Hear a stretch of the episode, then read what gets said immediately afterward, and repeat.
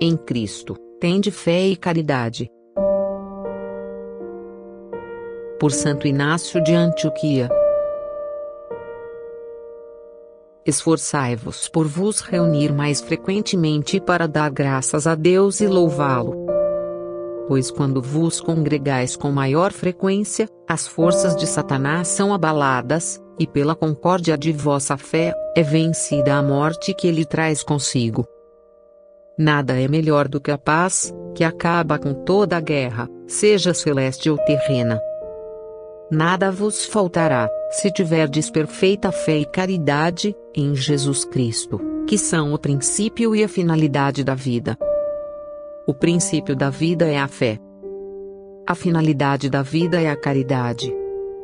As duas, bem unidas, são o próprio Deus. Tudo mais que diga respeito à perfeição humana, está ligado à fé e à caridade. Ninguém que professe a fé pode pecar, nem o que possui a caridade consegue odiar.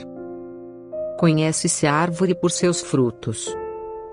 Igualmente, a pessoa que diz que é de Cristo, será reconhecida por suas obras. Não se trata agora de declarações, mas de perseverança na virtude da fé até o fim. Melhor é calar-se e ser, do que falar e não ser. Coisa boa é ensinar, se quem ensina o pratica.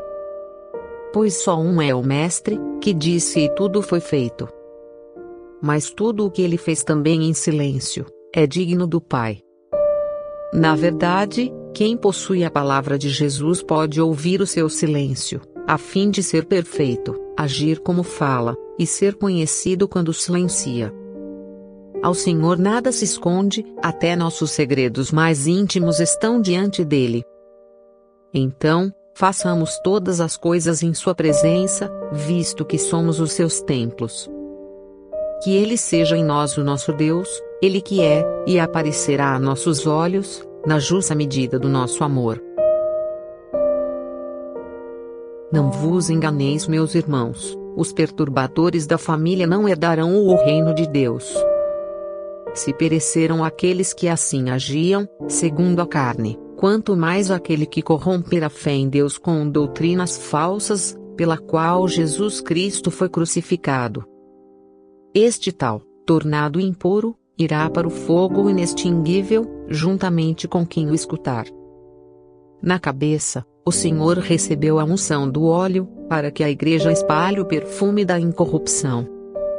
Não aceiteis a unção de péssimo odor, da doutrina do príncipe deste mundo que não aconteça levar-vos cativos para longe da vida prometida. Meu espírito está pregado na cruz, escândalo para os incrédulos, salvação e vida eterna para nós.